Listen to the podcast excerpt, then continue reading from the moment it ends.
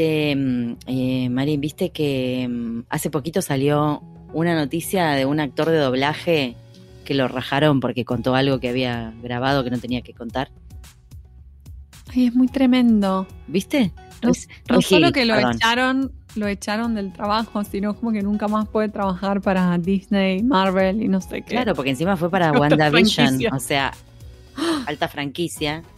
Este, nada, mucha, mucha digo, visibilidad, digo, está buenísimo como actor de doblaje, ya tenés una trayectoria, caes en una- un coso así, está bárbaro. Pero Claro. ¿cómo puede ser tan gil de publicar algo? Si eso es re confidencial lo que vos haces. Acá estoy viendo que dice, claro, él hacía la voz de las películas de X-Men eh, y por lo visto quiso celebrar en Twitter algo, un rol que hizo para Quicksilver Ajá, eh, de WandaVision. ajá. Eh, claro, es una serie de Disney Plus. Eh, y por lo visto, en, en el anuncio de lo que él estaba haciendo, reveló un spoiler Un spoiler de la trama. del, claro, o de un, o de la aparición de uno de los personaje. personajes. Ah, ok, ok. que aparentemente iba a ser algo como tipo sorpresa, factor sorpresa, y él como que lo tuiteó. Eso es lo que pasa con las redes, o sea, la gente se olvida que, que la red es como público. No se puede ser tan gil, me pareció rarísimo porque si el tipo tiene tanta experiencia, ya debe saber. Yo me acuerdo, hice un solo bolo para un dibujito y me dijeron, lo que veas acá no lo puedes compartir con nadie. Y era un dibujito que creo que no lo está viendo nadie porque yo no lo encontré todavía.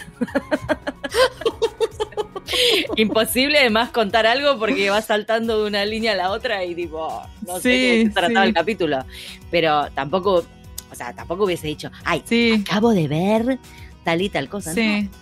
Bueno, como traductor también te pasa que un montón de veces como que no puedes nombrar con qué clientes estás traduciendo, que tienen un montón de cosas de confidenciales, que no puedes usar ¿no? qué sé Claro. yo, material de ellos para nada, ni, ni el logo de ellos, ni nada, como que Y sobre todo en el audiovisual. hay un montón de cuestiones. Más- sí, o sea, encima sí. esto alto perfil, ¿no? Disney Plus, alto perfil. claro. Pero en encima en el audiovisual que, que todo se hace antes de que salga, entonces Sí. obviamente no vas a poder abrir la boca, lo sumo si, si suponete hay algunos que, que por ahí te dejan decir, ah, yo trabajé, yo veo a veces publicaciones de yo trabajé en la audiodescripción de tal serie o hice estos subtítulos, viste que ahora por ahí aparecen estas cosas que se ve que, Sí. que les dan eh, luz verde, ¿no? Para hacerlo, pero una vez que ya salió, o sea, no antes. Sí, sí, sobre todo si aparecen en los créditos, claro, tal cual. Claro, pero no, no te, no te mandarías a decirlo.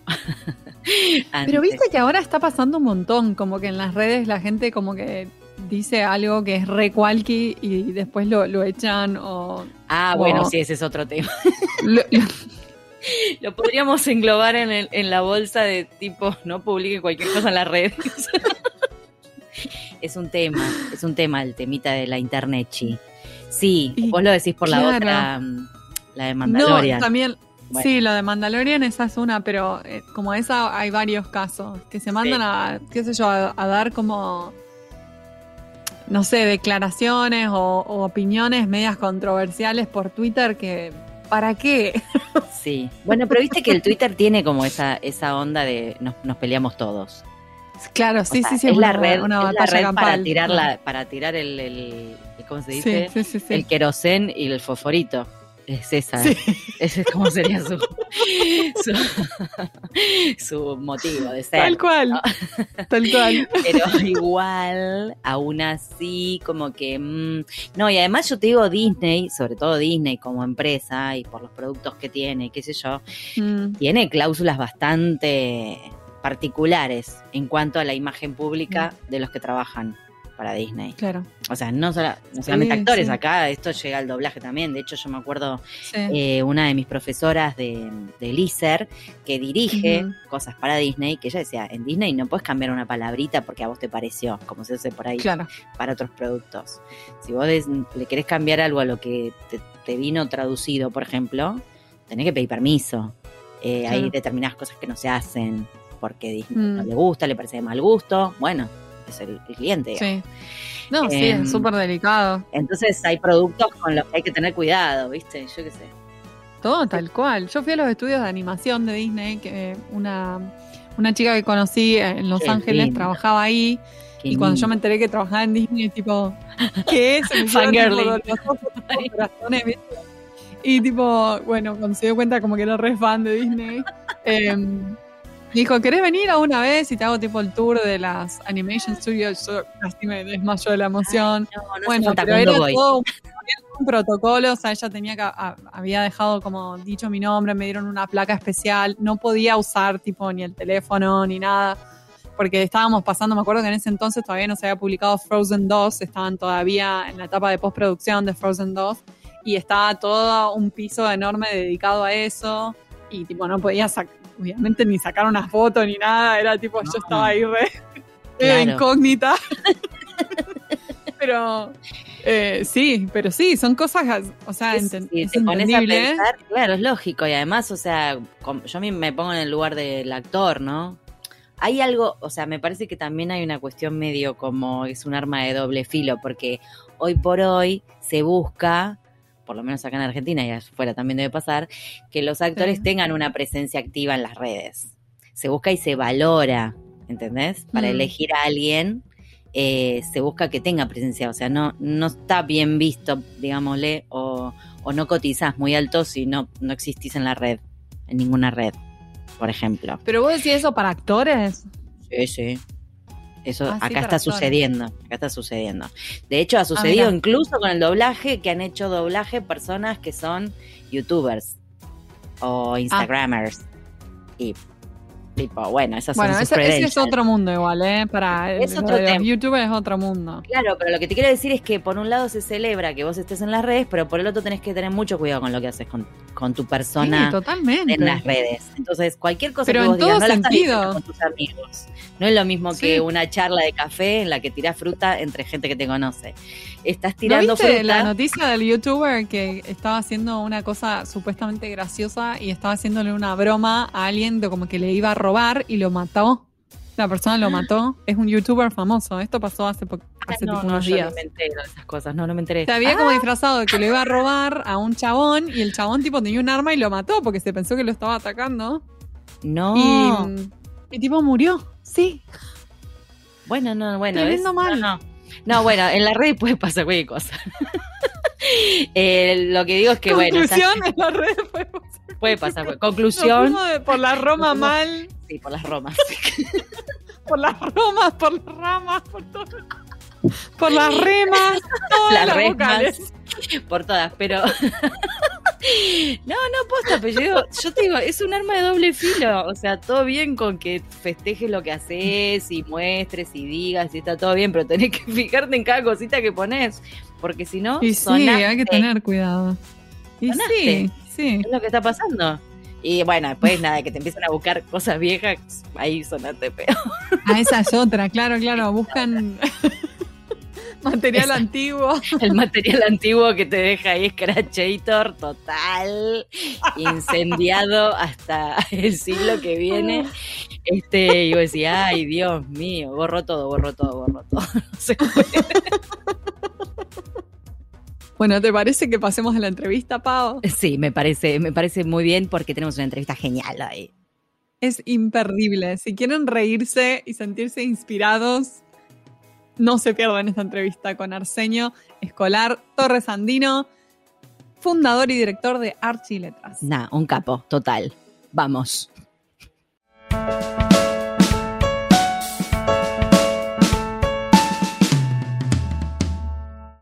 Hoy tenemos el honor de entrevistar a Arsenio Escolar Torres Andino. Él es periodista en ejercicios desde hace más de 40 años. Ha desempeñado diversidad de tareas en redacciones y ocupado todo tipo de niveles jerárquicos, desde colaborador externo o redactor de base a director o editor. Arsenio ha fundado varios medios, entre ellos cuatro diarios. Lidera desde hace 17 años una de las principales asociaciones de editores de prensa de España y ha contribuido a la evolución y el desarrollo de la profesión periodística y a su transformación digital. Arsenio ha publicado cuatro libros y ha ganado diferentes premios periodísticos y literarios. Además, Arsenio es fundador y director de Archie Letras. Arsenio, bienvenido a En Pantuflas. Gracias por estar Bienvenido. Acá. gracias, Marina y Paula. Encantado de estar aquí con vosotros. es un placer. con, nosotras, es verdad.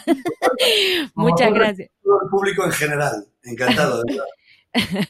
es un placer, la verdad, eh, recibirte. No, te vamos a hacer la pregunta que le hacemos a todos los invitados porque no te vamos a querer, no te queremos dejar afuera, pero no sos traductor, así que estás exento si no tenés puestas las pantuflas. Esa es la pregunta. ¿Tenés puestas pantuflas? Las zapatillas, en pantuflas? en España, Todavía no, pero yo me suelo descalzar sin manos, es decir, un pie con otro. Me pongo las pantuflas y me a vuestra disposición. Y si necesitáis un plano corto de las pantuflas, pues incluso me puedo arriesgar a improvisarlo. ¿Pero qué? preferiría, que no lo hicierais. No, no, no, no, tanto, tanto, tanto no. Por suerte esto sale solamente con audio, ¿viste? O sea, que la gente nos cree o no nos cree, pero está bien porque esto es así. Eh, los traductores solemos trabajar en pantuflas, porque siempre trabajamos en casa, antes, pre-COVID, digamos, ¿no? O sea, es como en general trabajamos en casa. Entonces, ¿para qué te las vas a sacar? Pero fíjate, eh, a propósito de pantuflas, el término todavía se utiliza en España. A lo mejor lo teníamos que aplicar a muchas profesiones que generalmente no trabajábamos en casa, pero que ahora con las restricciones de movilidad de la pandemia de coronavirus, de COVID, eh, ya trabajamos en casa. Yo sí, estoy, ahora. Yo estoy en mi casa, no estoy en mi oficina. Es decir, estoy perfectamente legitimado para considerarme profesión en pantuflas. Así es. Vamos. Eh, profesión pantuflera. Yo te digo que se hicieron re famosas eh, con esto de la COVID. Me parece una marca extraordinaria, de verdad. Felicitaciones. Sea algo de hecho que se llama naming en inglés, que yo prefiero llamarlo otras cosas, nombrador o nombradores. Ajá. Es una buena marca, es una buena nombradilla la que habéis hecho con pantuflas. Me parece ¡Ay, qué lindo! Me encanta. Me gustó la palabra nombradía. Nombradía. utilizaba una persona que aquí, que es un poeta, eh, que tiene una de las mayores empresas de naming en español, de ponerle nombre a las cosas. Ha puesto nombre a alguna de las grandes empresas españolas. Y es un poeta, y eso es maravilloso. Que un poeta sea el que le pone nombre a las cosas, a los productos, a los servicios, a las empresas, y que además él diga que él es un nombrador y que lo que hace es nombradía, no naming, sino nombradía. Me parece maravilloso. Hermosa palabra. Aprovecho para que la divulguéis vosotras también. La vamos a divulgar porque es la primera vez que la escucho, nunca se me hubiese ocurrido y me parece hermosa. Claramente este señor tiene mucho talento para ponerle nombre a las cosas.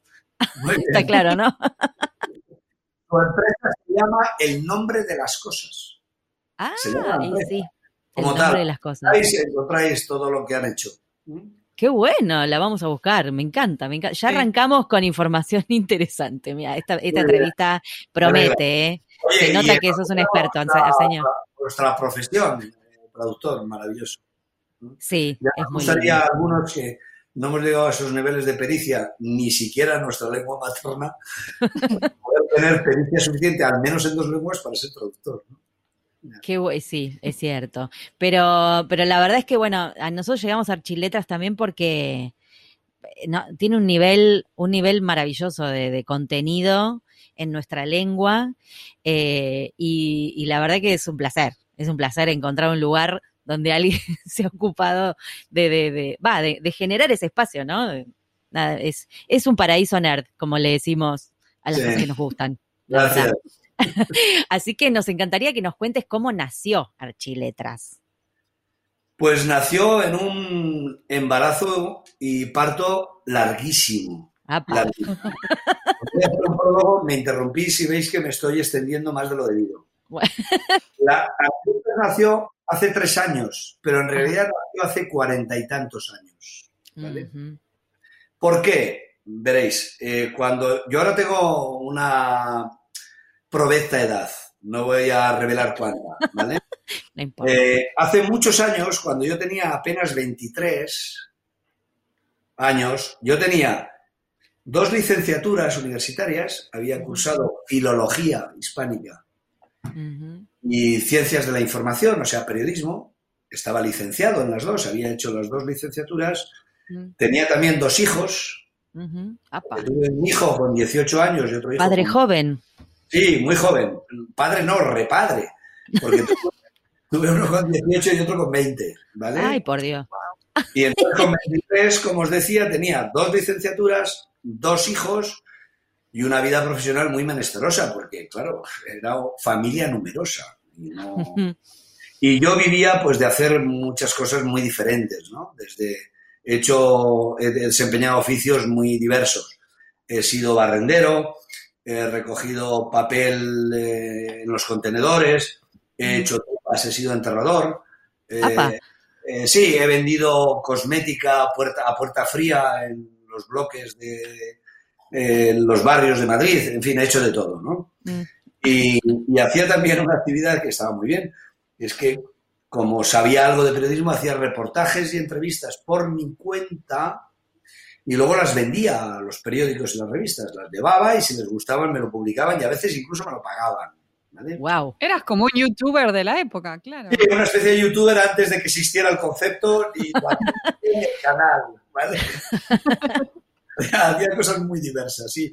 Si hubiera sido un youtuber hubiera hecho un excelente producto eh, youtuberiano, yo que sé, de mi actividad de enterrador, que seguro que había un público para eso. Seguro, te iba a decir, yo haría un podcast de eso nada más.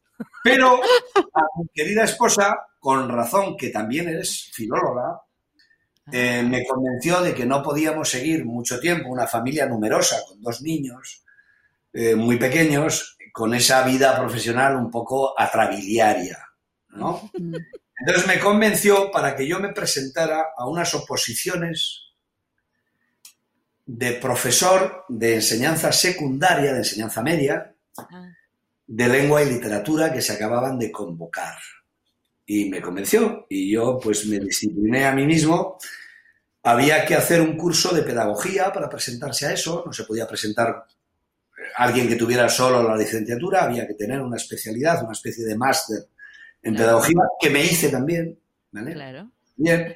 Y que incluía prácticas en un instituto. Te destinaban a un instituto y dabas clase. Bueno, a mí me destinaron a un instituto de Madrid a sustituir a una profesora que, cuyo nombre no os dirá mucho, pero que ahora os voy a explicar por qué es relevante. A sustituir a Carmen Romero. ¿Quién era Carmen Romero? Pues era la profesora de lengua y literatura de COU de ese instituto y estaba casada con Felipe González, que acababa de ganar las elecciones como líder del Partido Socialista Obrero Español y que se acababa de convertir en presidente del gobierno. Epa. Epa. Claro, nada más ni nada menos. Carmen dejó el instituto y se fue de primera dama. A ser primera dama. Porque aquí tenemos rey, como sabéis. Claro. La primera dama es la reina y la segunda dama es la esposa del presidente de gobierno. Carmen dejó sus clases y se fue a, presidencia del gobierno como segunda dama y yo heredé sus clases. Yo fui el profesor suplente de Carmen. Mira. Estando en esas, ya, ya voy corto, ¿eh? ya estamos llegando a la solución a la pregunta. bueno, tenemos que cortar un gusto, Arsenio, no mentira. Me gusta vuestro sentido de humor. Bueno, que no se había inventado. Vosotros sois muy jóvenes y os creéis que el mundo siempre ha tenido teléfonos móviles o maneras de llamarse desde Wisconsin, eh, eh Buenos Aires. No, claro. no, existía eso, querida. Entonces, una noche que yo volvía de mis cows nocturnos heredados de Carmen Romero y volvía a mi casa, mi mujer me dijo, te han llamado del país el país es el gran periódico español, ¿no? Claro. entonces, bueno, ahora sigue siendo uno de los grandes periódicos, no solo español, sino en español e incluso en cualquier idioma del mundo, ¿no? ¿Por qué me llamaban del país? Porque yo ese día había publicado en el país un reportaje que había colocado a Puerta Fría. Yo a Puerta ah. Fría había llevado un reportaje y ese día había sido publicado. Y fue un reportaje pues que parece que me quedó especialmente bien. Entonces me dijo mi mujer, te ha llamado fulanito de tal. Ese fulanito de tal que llamaba era uno de los grandes jefes del país de la época. Me llamaban de mucho más arriba a lo que yo podía llegar. Wow. Llamé, llamé a esa persona y esa persona me dijo, ah, tú eres el, el autor de esto que hemos publicado hoy en la página tal. Digo, pues sí. Y me dijo, ah, enhorabuena. Está muy bien. Felicitaciones claro, yo, un chaval de 23 años que le llama a un alto cargo del país de la época para decirle que una tal, pues me vine arriba. Oye, muchas gracias. él empezó a reírse, le aplicaos el cuento, queridas traductoras, y me dijo, eh, me han dicho, que quiere ser profesor de instituto, y se sujetaba a la... Seguía riendo. Cuánta maldad. Pues sí, estoy preparando unas oposiciones y me presento dentro, de, tengo las pruebas dentro de dos meses, faltaban dos meses. Y entonces me dijo, yo creo que te equivocas.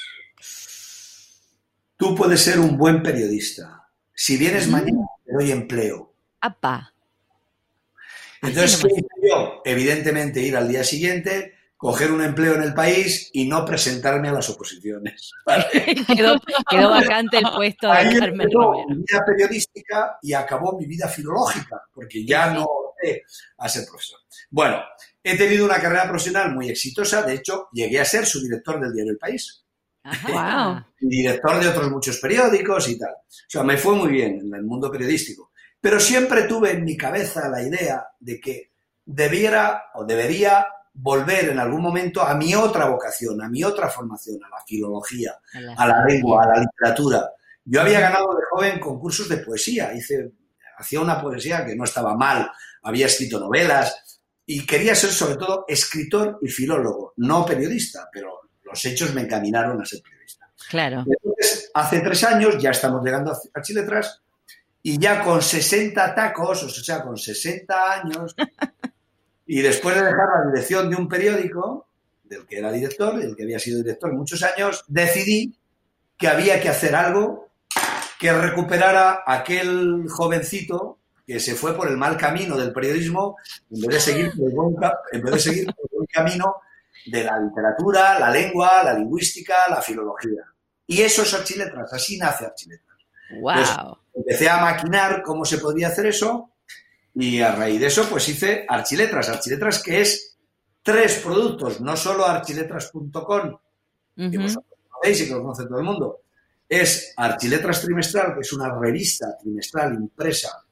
que ya lleva 10 eh, números en la calle. Y Archiletras Científica, que es una revista de... Estamos viendo, estamos viendo los ejemplares. Están buenísimas. sí. Eh, es una revista de investigación sobre lengua y literatura para superexpertos. Esta, que yo, yo que hice filología, me cuesta entenderla, os lo confieso. es un nivel superior al lector normal. Esta no, esta es para todos Para poner ahí que te sacamos una foto, así eh. después la compartimos. Mostrarla, mostrarla. Ahí está. Muy bien, excelente, listo. ¿Veis que se tapa? Ahí se ve la tapa. Aparte se ven buenísimas y son bien gorditas las revistas. Luego, parte de los contenidos de las revistas impresas los publicamos con un cierto retardo en archiletras.com. Ajá. los habréis visto ahí. El origen es las ediciones impresas. Claro. parte del contenido lo hacemos directamente para la web, otra parte va primero a las ediciones impresas y luego a la web. Claro, claro. Bueno, y aparte me imagino que, digo, ya sabemos que la persona a la que le gusta leer le encanta el papel. Más allá de que, ¿no? es un poco el, eh, yo creo que el papel todavía hay mucho debate en el mundo periodístico, ¿no? ¿Le queda vida al papel impreso informativo? Pues yo creo que al formato diario probablemente no, pero a, formatos de, de, más lectura reposada probablemente sí. Sí. Mi apuesta es esa, es decir, un mensual, un trimestral si se ha hecho con criterios de perdurabilidad, de que sea lo que tiene dentro no sea de actualidad mm, eh, demasiado perecedera, sino que sea de una aspiración de continuidad, ese, ese, ese papel impreso tiene vigencia y tiene futuro. Es como un libro, claro. Es, en el fondo es como un libro. algo que querés conservar. El Archiletras Científica este que os muestro, que es un monográfico sobre Galdós, se puede leer leer hoy igual hoy que dentro de 10 años, espero. Pues, trabajos académicos de investigación sobre la obra de Galdós. No va a haber suficientes en 10 años para que lo dejen viejo, no. No, claro, claro. Son productos pensados para que duren en el tiempo. ¿Mm? Espectacular. Arsenio, ¿nos contarías cómo está formado el equipo detrás de Archiletras? O sea, ¿quiénes lo escriben, lo editan o lo actualizan? O sea, ¿cómo hacen para mantener también la página? Porque está poblada de novedades sobre la lengua, hay como 40 categorías de temas. Efectivamente. Nosotros tenemos primero un consejo editorial de 15 personas de distintas especialidades, donde hay de todo. Hay catedráticos de universidad de especialidad en literatura, hay catedráticos de lingüística, hay profesores eh, de sociolingüística, hay lexicógrafos, hay expertos en semántica, hay periodistas, hay publicistas, hay eh, académicos de la lengua, o sea, tenemos claro. todo un eh, una panoplia de especialidades que tengan que ver con la lengua y o la literatura o con todos aquellos profesiones o oficios u oficios que tienen que ver directamente con la lengua. Por ejemplo, todos aquellos profesionales que tienen la lengua como su herramienta, como su materia profesional. Por ejemplo, vosotras. O sea, los traductores de una, Vuestra materia profesional, ¿cuál es? La lengua. Varias veces. Pero también los correctores, también los editores, también los intérpretes, también los escritores, también. ¿Vale? Y luego, todas aquellas profesiones que tengan la lengua como una de sus principales herramientas. Y ahí el campo es muy amplio. porque no son, imaginaos, los juristas, los abogados, necesitan una buena, estar bien pertrechados en lengua eh, para ejercer eso. Pues evidentemente sí. Claro. mucho más allá, los directores de comunicación de las grandes compañías también. Los periodistas, evidentemente. Los escritores generalistas también. Los políticos, si me apuráis, también. Es una de sus herramientas. Entonces, ¿qué hemos querido representar en ese consejo editorial? Todas estas diferentes desempeños profesionales en torno a la lengua. Claro. Además de eso, tenemos una pequeña redacción permanente con una redactora, un director que soy yo, que soy además el editor y el director, es decir, yo soy el propietario de la compañía editora. Claro. Y el publisher. Pero también soy el editor en chief, soy el director. Una redactora jefe, que también es experta en esto, una redactora que también es experta en esto, y unos 80 colaboradores permanentes wow. de distintas especialidades que representan todos esos campos que mencionabais. claro. Expertos en traducción, expertos en corrección, expertos en literatura del siglo de oro, expertos en literatura contemporánea, expertos en, en semántica, expertos en lexicografía, expertos en pragmática, expertos en lingüística aplicada a, lingüística computacional. Claro. Que es algo que ahora, como sabéis, pues todas las nuevas herramientas que tienen eh, desde Siri hasta las, los eh, eh, navegadores de tráfico, ¿qué hay detrás de un navegador de tráfico que te dice en la próxima rotonda coja la primera salida? Claro. Hay dos personas detrás de eso, dos personas. Dos perfiles, informáticos y lingüistas. lingüistas. Claro. Entonces, ¿para quién hacemos el conjunto de los soportes de Archiletras? Archiletras.com, Archiletras Trimestral, Archiletras Científica. Para todo ese enorme colectivo. Claro, es, increíble. los internos tienen que estar también pertrechados para poder afrontar cualquiera de esas especialidades. hace pocos días murió en España Joan Margarit, un poeta excelente, premio Cervantes hace dos años. Pues inmediatamente que hicimos, pues llamar a nuestro experto en poesía contemporánea para que hiciera un obituario. Pero eso es alguien que no buscamos, que ya tenemos dentro. Eso es claro. la filosofía del proyecto. Claro, claro. A mí me intrigaba un poco, bueno, ahora ya, ya entiendo, esto de los, quiénes son los que escriben las notas, ¿no? Entonces, claro, si vos tenés tantos colaboradores... Eh, Tenemos pocos generalistas y muchos especialistas. Especialistas. Mm. Eso es. Bien.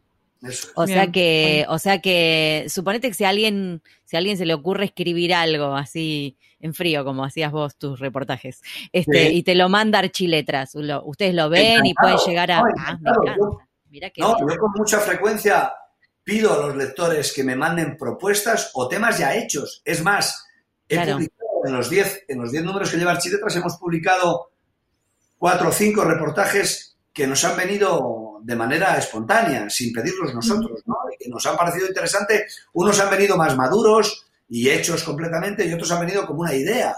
Y entonces la idea nos ha llamado la atención, pues hemos dicho, sí, pues hemos escrito, hemos llamado a la persona que nos lo proponía, ¿cómo lo harías? ¿Qué, cuéntame un poco más, ¿qué idea tienes? Y entonces le hemos dicho, pues mira, sí, haznos eh, una pieza de 12.000 caracteres, contando letras y espacios, con lo central de lo que, me acabas de contar, y hazme un despiece, un despiece es un apoyo de otra cosa, eh, con una mini entrevista a un experto en esto que acabas de decir. Y ya está, es frecuente. Es más, pido a través de vosotros, ahora que estamos todos en pantuflas, que Me gusta patatuflas. Que cualquiera que esté, que tenga una idea, un proyecto, un artículo ya hecho, que crea que puede ser interesante para nosotros, que nos lo mande. Contacto arroba archiletras.com. Excelente. Ahí tienen, buenísimo. Encantados. Lo hago a menudo, expresamente a los lectores, oye, si tienes una idea, mándamela, que nos puede Ojo, y lo pago, ¿eh? ah, muy bien, esa parte está muy bien, presten atención. Eh, yo eh, he sido periodista y, periodista, como os decía, de pico y pala, desde muy abajo. Y, hombre, hay que retribuirlo, claro que sí. Qué bueno, qué bueno. Me encanta. No, pero igual, o sea, tienen de todo, así que no sé, no sé muy bien qué más se le podría poner, pero. No, pero que sois productoras y seguro que tenéis alguna idea que me puede interesar. Os invito a que me la trasladéis, encantado. Vamos a pensar. Hemos ido ampliando esos cuarenta y tantos, sesenta mm, que tenemos alrededor de especialistas, no los teníamos al principio. Muchos de ellos han llegado a nosotros en procesos como los que estáis vosotros planteando. Alguien que nos ha escrito nos ha dicho, joder, qué bien pinta este, ¿quién es este o esta? Le hemos encargado una cosa o le hemos pedido que nos ponga por escrito algo que nos había contado, así de una manera general, nos ha gustado y se ha quedado dentro. Y ahora ya le encargamos más cosas o nos propone más cosas y se las publicamos, claro. Ah, muy bueno, muy bueno. Esto te lo da la experiencia. Daos cuenta que yo he estado durante 40 años en multitud de medios muy diferentes, grandes, pequeños, medianos, diarios, impresos, he estado en, he fundado cuatro diarios diferentes, impresos. En toda esa trayectoria uno aprende mucho de cómo generar buenos contenidos, ¿no? Claro. Y estoy, pues ahora, permitidme la petulancia, ¿no? Aplicando, no, aplicando aquí en algo en lo que yo soy no solo el máximo responsable, sino el que tiene la, la decisión final de todo. Claro aplicando a ti todo lo que he aprendido en los otros sitios, donde era un empleado, por muy alto que fuera, era un empleado. Aquí quiero hacer bien las cosas y, con todo lo que he aprendido en los otros sitios. No digo que en los otros sitios no las hiciera bien, las hacía lo mejor posible, claro que sí. Pero cuando llegas a una cierta cercanía en la profesión, te puedes permitir arriesgar más, confiar en una idea que te parece estrambótica. Y luego recuerdo, hace un año me llega un correo, a ese correo que os decía, de un tipo que me dice que es un profesor de física o de, de química de la Universidad de Barcelona y que se le ha ocurrido lanzar el lenguaje de los, joder, ¿cómo lo llamaba él? El lenguaje de los, de los símbolos químicos. O sea, cobre es CO, ¿no? Y, plata es AG de argentino en ah, latín. claro. Pero, ¿cómo es eso y tal? Y nos escribimos y tal, y al final hizo un artículo maravilloso. Oh, wow. Que salió, que la primera vez que lo vi dije, pero ¿qué, me dice este loco? ¿no? ¿De qué me habla? Pensé, pero si a lo mejor tiene razón. Aquí hay, aquí hay una historia. Y le di la oportunidad de hacerla y la hizo de una manera espléndida. ¡Qué bueno! La publicamos, claro. Y la claro. claro. Muy bueno. Me encanta. Yo te quiero pedir la, opinión de algo, Arsenio. Con tantos años de, periodismo, ¿cómo ves el nivel lingüístico de los medios de comunicación en estos tiempos que corren? Pues, eh, queridas, hay de todo. no, de verdad. Yo muchas veces eh, yo creo que tienen un problema generacional, ¿no? Todos los viejos pensamos que los nuevos que llegan escriben peor que nosotros. Eso es así. no, igual con los que eran veteranos cuando era jovencito. Qué mal, con lo yo, ¿no?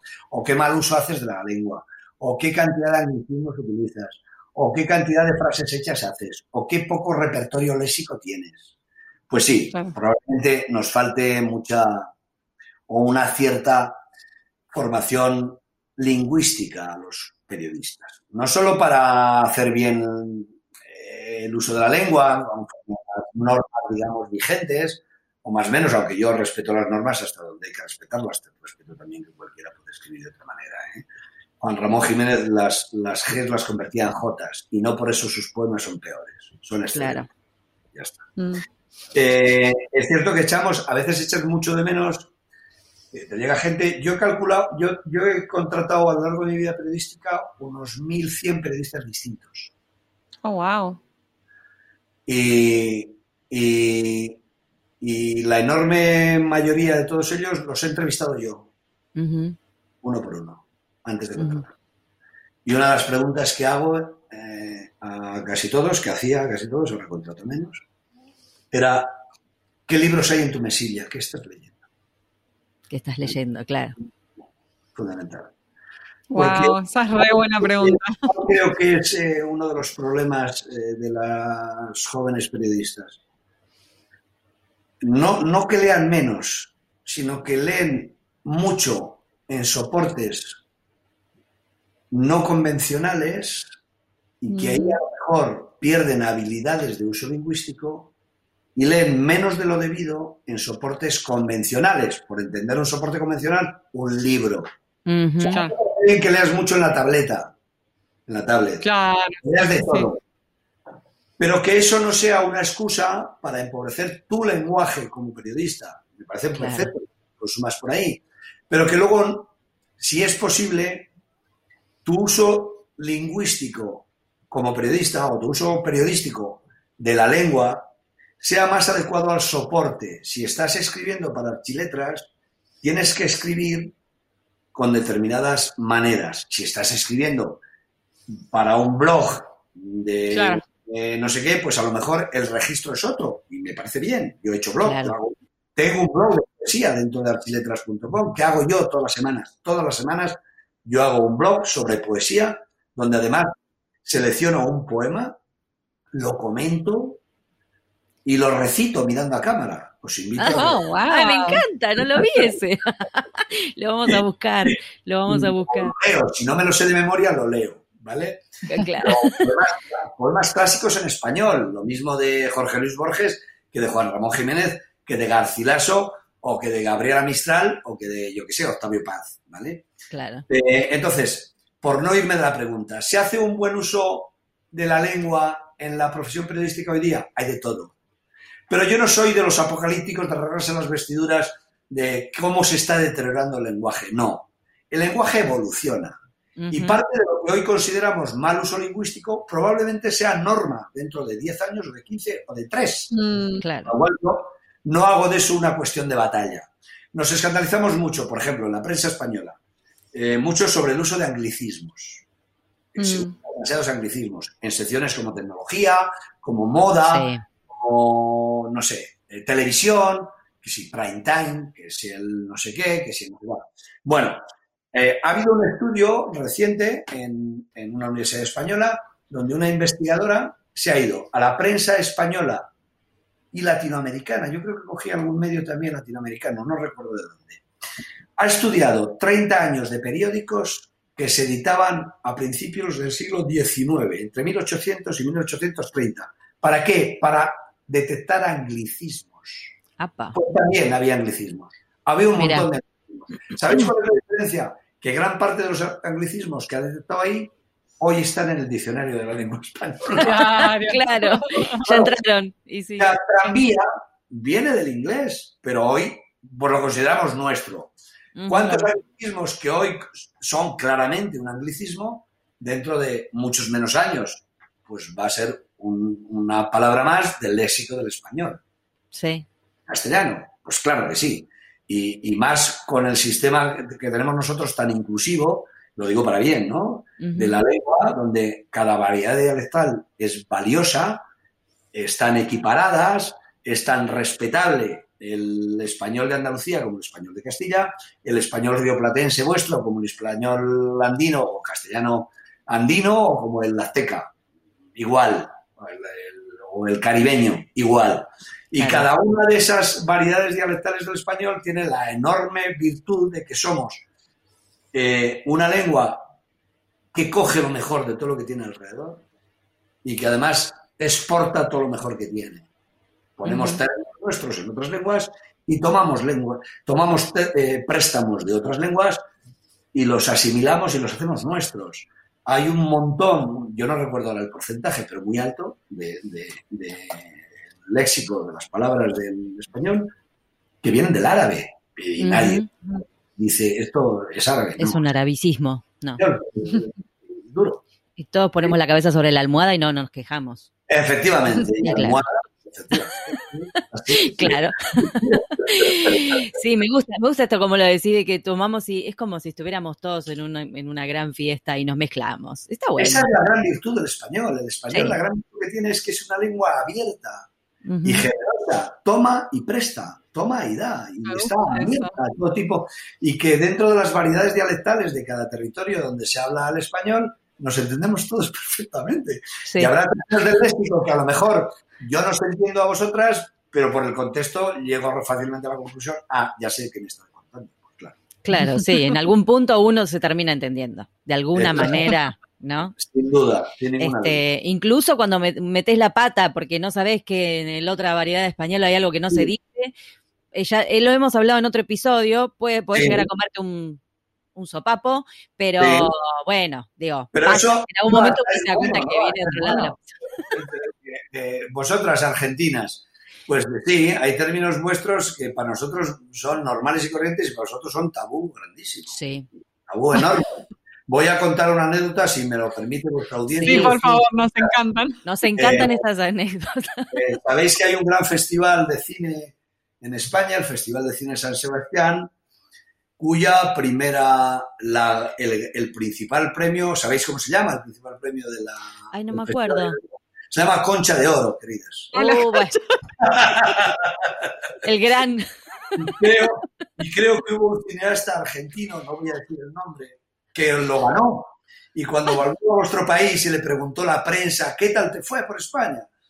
Dijo, el primer premio, he ganado el primer premio. No dijo el ganador. el premio de oro gané. Pero dijo que había ganado el primer premio, era cierto, había ganado. Fui con las manos vacías y volví con una concha, tendría que haber dicho. Exactamente, eso. Para mí que sí.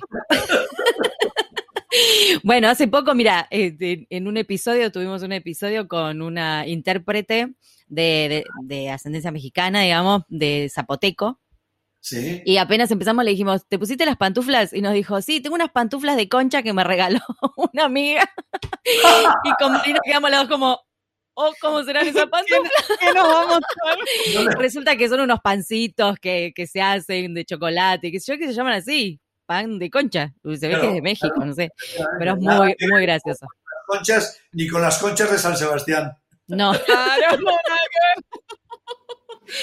Bueno, cuando hace, hace un par de años fui a visitar a mi hermano y aproveché para pasar por la Real Academia, em, por la oficina donde está la gente de Español al Día. Sí. hemos entrevistado a Elena. Este, ah, así que entré, nos estuvimos riendo un rato de cómo se decía lapicera, lápiz, fibrón, etcétera, en, Latinoamérica, en España. Y uno de los del equipo dijo: A mí la palabra que me hace mucha gracia de ustedes es bombacha. y tiene razón. Nosotros estamos acostumbrados, pero si uno lo piensa, es, gracioso. en vez de bragas, uno se pone bombachas acá. Es como raro. Oye, y, permíteme la pregunta, como traductoras, cuando hacéis una traducción, cuando os encontráis un término en el lenguaje de origen, en el inglés, mm. que tenéis que trasladar al al español, al castellano, claro, depende a qué mercado vaya. Es nuestro gran problema, Arsenio. Es nuestro gran problema.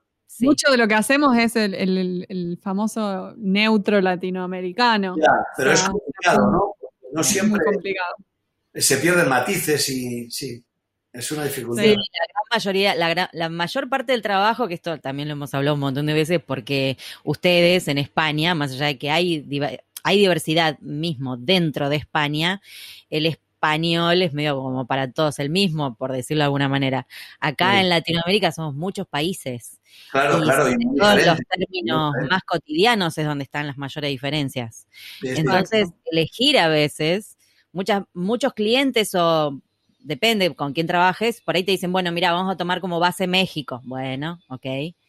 O vamos a tomar como base, yo qué sé. O esto es para Argentina, ok. Entonces, claro, es para en función del mercado final donde vaya ese, esa traducción. Pero en general tenemos que tomar esas decisiones y sufrimos, sufrimos solas en nuestro frente a la máquina. A lo mejor es un buen artículo en Archiletras firmado por las dos, vosotros veréis. Uh, ah, se viene artículo. Se viene el archiartículo pantuflero. bueno, ¿por qué no? no estaría mal, ¿eh? Te digo que igual a muchos oyentes e incluso ex invitados de, nuestro podcast eh, les va a copar esta idea de, meter artículo en, en Archiletras. Nosotros estamos muy a menudo en este tipo de, debates, ¿no? De cuestiones que son profesionales, que es una cuestión profesional. Evidentemente, no solo os interesa a los que os dedicáis a la actividad, sino a todas muchas otras actividades paralelas o cercanas, claro que nos interesa todo eso. Por eso es tema, claro que me interesa a mí. Genial. Bueno, listo, ¿no? It's a date. Ya lo vamos a hacer. Pues te quería contar, Arsenio, que esta es nuestra tercera temporada de En Pantuflas. Em, y hacemos siempre, cuando terminamos la temporada, terminamos cada entrevista, hacemos una pregunta. En este caso, de corte filosófico. Yo creo que no, te va, no te va a faltar chamullo para contestarla, pero no sé, es una idea. ¿Qué, es lo que no va a faltar? Porque no te va a faltar chamullo. Chamullo en Argentina es parla, ¿no? Facilidad de palabra ah, sería. Labia. Labia, ahí va. Labia, sería la mejor traducción. Este tiene una labia. Ahí está. exactamente, bueno. no, te va, no te va a faltar labia. Hay un amigo que dice, hablar es lo segundo que más me gusta. es muy buena esa frase. ¿No? ¿Por qué os reís? Hay que preguntar, ¿cuál es lo primero? No, no, Estoy pensando, no ¿escribir o leer? Comer, comer. Ah, comer. Yo pensé en un par y ambas dos me parecía innecesario preguntar. Sí, me pareció, me pareció, sí. Sí. y claro, viste, lo, mejor que tenemos es la imaginación siempre. Escúchame. Bueno, te iba a decir, es que ya sé que no te va a faltar la vía. Es una pregunta filosófica de corte, te diría, te diría emparentada con la ciencia ficción, casi. Opa. Te maté ahí, ¿eh? Te maté. 40 años de periodismo te dejé callado. Bueno, esa pregunta. Me quedo sin labia. Me quedo sin labia. Bueno, esta pregunta es la preferida de Marina, así que yo le voy a pasar el micrófono a Marina para que te haga. Segunda Marina, ¿eh? No abuses de mi condición. No, no tiene mucha intro la pregunta, pero no es tan zarpada. Este. La, pregunta, es, si pudieras volver el tiempo atrás a cuando recién comenzaste tu carrera, ¿qué consejo profesional te darías? Aprovecha todas las oportunidades, incluso aquellas en las que sabes que te vas a equivocar. ¡Eh! ¡Qué buen consejo! Ah, es bueno. Hasta de las equivocaciones y de los errores se aprende. Es más, probablemente se aprende más de las equivocaciones y de los errores que de lo contrario. Y luego me daría un consejo que nos lo dio a todos Rudyard Kipling, el escritor británico, que tiene una frase que yo la tengo siempre aquí, la llevo aquí, eh, que dice, al éxito y al fracaso, esos dos impostores, trátalos siempre con la misma indiferencia. ¡Ay, qué linda! Mucho si tienes un éxito, ni te deprimas si tienes un fracaso. Vas a aprender de los dos, si sabes sacar las consecuencias, ¿no? Ese es el consejo. Muy Me bueno. Encanta. no te quedes con las ganas de equivocarte y sobre todo aprende. Más de los errores que de los éxitos. De los éxitos es fácil no aprender, porque si te sube el éxito a la cabeza. Y sonaste. Claro. Eso es cierto. Y luego, por, por meter otro concepto, ¿no? Eh, estate siempre con predisposición al cambio, incluso de todo. Mm. no tengas barreras, no tengas orejeras que te... No, esto se ha hecho así siempre, no. Pues a lo mejor dejar de hacerlo así. Hazlo de otra manera. Átate al cambio, ¿no? Hay una frase que a mí me gusta mucho, que cito mucho en charlas y tal, del origen de las especies de Darwin, que dice, eh, cuando un hábitat, un hábitat eh, animal, ¿no? Él hablaba de las especies animales, eh, cambia profundamente, no sobreviven ni las especies más grandes ni las especies más inteligentes. Solo sobreviven aquellas especies que son capaces de adaptarse al nuevo hábitat. Eso hay que, tenerlo, aquí, en todo, mm. en, en el periodismo, en la comunicación, seguro que la producción también. En la traducción totalmente aplicable. La civilización en que todo está cambiando profundamente. Nada hoy como lo hacíamos hace 10 años, o 5 o 15. Ni compramos, ni vendemos, ni nos comunicamos, ni hablamos como estamos hablando ahora, ni nos enamoramos, ni ligamos, ni gastamos, ni, nada como lo hacíamos antes. Ojo, y no ha acabado. Dentro de cinco años tampoco lo haremos como lo hacemos ahora. Claro. O estamos con una predisposición continua al cambio, a la adaptación al cambio, o estamos muertos. Eh, eh, hay un sabio, un sabio amigo mío, yo tengo la sabiduría de mis amigos, soy el difusor de sus mejores frases, que dice a esta frase larga de Darwin que os he dicho, él la, mucho más, la hace mucho más corta, dice, o te aclimatas o te aclimueres. Ese es el consejo, Marina. Es muy bueno. Buenísimo, quiero hacer muchas plaquitas de todas estas frases increíbles. Todas, o te aclimatas o te aclimueres. Otras camisetas, o te aclimatas. la vamos a ver que estamos armando una línea de una línea de remeras, de, bueno, de camisetas. Ah, muy bien, pero no me quitéis la idea, ¿eh? no, no, voy a poner abajo amigo de Arsenio. Ah, ¿Era un amigo o era tuyo? Un oh, amigo. o nos pasas el nombre o ponemos, lo dijo el amigo de... Excelente. Me encanta, me encanta. Entonces vos volverías para volverías para atrás para decirle a Arsenio a los veintitantos todas estas frases, le, reventas el bocho. Se vuelve loco. Está bueno. Claro. Pero fíjate, fíjate, rebasando lo que os contaba al principio, ¿y si yo no hubiera contestado a esa llamada del, del país? Claro. Mm. ¿Yo qué hubiera sido? Profesor, el suplente de Carmen Moreno. Que no se me daba mal, ni hubiera hecho una carrera académica determinada y ya está, pero hubiera hecho todo lo que he hecho, pues no. ese, ese jardín de los, ese, ¿cómo era el de Borges? El, el jardín de los senderos que se bifurcan, ¿no? Son senderos que se van bifurcando y a veces te equivocas y a veces aciertas, pero no pasa nada, incluso hasta en los en lo que puede parecer una equivocación, hay un germen de un futuro éxito. Totalmente, totalmente. Maravilloso. La verdad, excelente entrevista. Nos encantó conocerte y charlar con vos. Podríamos, vamos a hacer otro, algún otro capítulo sobre tu, tu época de enterrador, pero bueno, más adelante. Veremos. Ese será otro episodio de podcast. Que podría empezar diciendo, si no te aclimatas, te aclimueres, y acá hablamos de enterrar. Claro. Aquello, se lo podría aplicar a los difuntos. Empecé empecé individual y después me, pasaron a Panteón, a Panteón con varios. Pero bueno, eso es lo cuento otro día. Sí, lo vamos a contar en otro porque merece, merece otro podcast. Vamos a tener que, crear otro podcast, un anecdotario. Decía, ser o no ser, esa es la cuestión. Yo me veía así, me veía así. Ya tenía un sí. Qué gracioso. Muchas gracias, Arsenio, por charlar con nosotras. Ha sido un placer. Muchas gracias. Una conversación muy agradable. Gracias. Qué bueno, mil, mil gracias. Un beso grande. Gracias. Besos desde Madrid.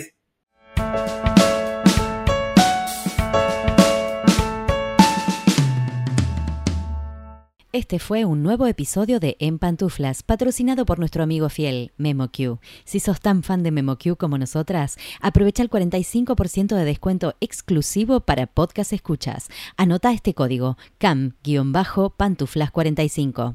Podés encontrar todos los episodios del podcast en nuestra página en guiondelmediopantuflas.com y suscribirte para escucharlos apenas salen en iTunes, Spotify y Google Podcast. Prohibí su reproducción en la Argentina, en Los Ángeles, Buenos Aires, pantuflas al virus.